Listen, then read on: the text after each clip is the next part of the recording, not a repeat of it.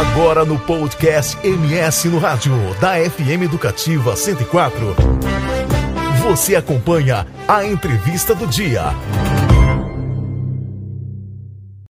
Empresas, poder público e organizações com diferentes especialidades e áreas de atuação uniram forças para reduzir o impacto dos incêndios florestais no Pantanal.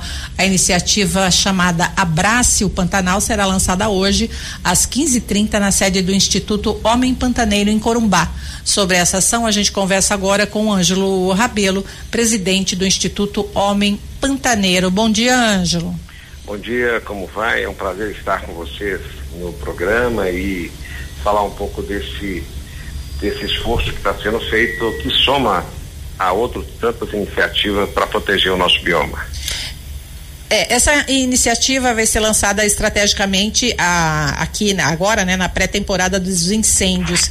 Quem faz parte dessa iniciativa e, e, assim, de início, quais são as ações previstas?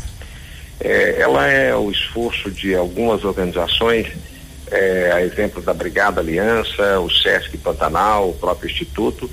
E o que ela traz de diferente das outras é que nós conseguimos um apoio importante do grupo JBS, que financiou a aquisição de câmeras e de uma tecnologia que é muito inovadora, desenvolvida pela Um Grau e Meio, que é uma empresa de São Paulo, uma startup, que ela é, usa essa tecnologia, no nosso caso aqui, para facilitar a compreensão, nós subimos aí a quase mil metros de altura, cerca de 3 toneladas de equipamento e ao longo de 300 quilômetros de rio, nós instalamos essas câmeras que têm um alcance fantástico aí, em alguns lugares até 50 quilômetros, 360 graus, e ela tem um sistema com algoritmo que detecta foco de calor em três minutos. Ou seja, nós saímos da dependência do satélite para ter informação quase que em tempo real, facilitando a ação de combate imediato logo no início do fogo.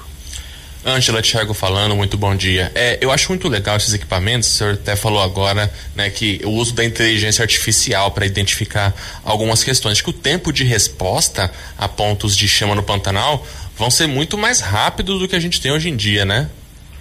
Tiago, é uma revolução, é muito impressionante é, eu, nós temos a sala de controle dessa, de uma parte, né? Outra parte vai estar no certo, mas aqui no nosso estado, é, você consegue, imagine que a, de Corumbá, com essas câmeras, nós conseguimos dar um zoom lá na divisa do estado, na Barra do São Lourenço, para saber o nome de uma embarcação. Então, é, é uma inteligência artificial que é muito interessante, porque ela depende do ser humano, no caso das brigadas, para que a resposta e o, a ação seja efetiva. E nós queremos, inclusive, com esse equipamento sendo finalizado, os testes, poder compartilhar, sem dúvida nenhuma, com o Corpo de Bombeiros, a própria Polícia Militar Ambiental, quer dizer, são a, a proposta é que cada vez mais a gente possa integrar eh, com a própria Secretaria do Meio Ambiente, né? Temos falado com o secretário Jaime, porque a tecnologia que ela pode ser ampliada para outras áreas do, do próprio Pantanal. O senhor falou aí da rapidez que isso identifica, né, compartilhar dados com o poder público, mas e com os proprietários de terras, comunidades tradicionais da região do Pantanal? Essa comunicação também, ela ainda tem algo a ser melhorado ou aí nesse, nesse projeto Abraço Pantanal vocês já estão criando uma nova forma de se comunicar com essas comunidades, com os proprietários rurais para sobre, essa questão do, dos incêndios? Tiago, é, as lições aprendidas em 2020 é, foram é, estão sendo cada vez mais é, colocadas em práticas para evitar situações como essa, né? Ações isoladas, é, despreparo e falta de comunicação. Então hoje, para você ter uma ideia, nós temos rádio HT distribuído com a comunidade, com o proprietário rural, que permite a ele fazer contato com a nossa base também com o próprio Corpo de Bombeiros, que nós compartilhamos nosso sistema de comunicação.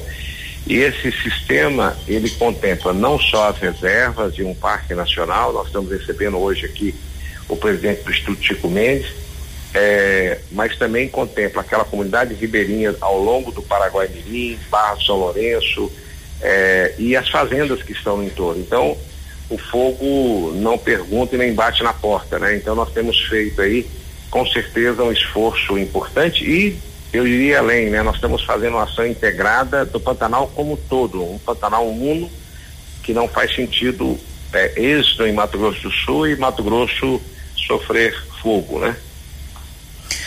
É, Ângelo, aqui outro objetivo é a geração de dados analíticos, operacionais e de impacto na comunidade. Qual que é a importância disso é, nessa questão dos incêndios? Então, nós estamos trabalhando alinhado é, ciência com justamente a, a, parte de operações e o banco de informações que será gerado e que nós estamos construindo vai permitir implementar um plano operativo, especialmente no nosso caso do Instituto Homem Pantaneiro, que nós temos as reservas, é, nós temos vários locais que são corredores de fauna e que em hipótese nenhuma devem ou podem sofrer a, a ação do fogo.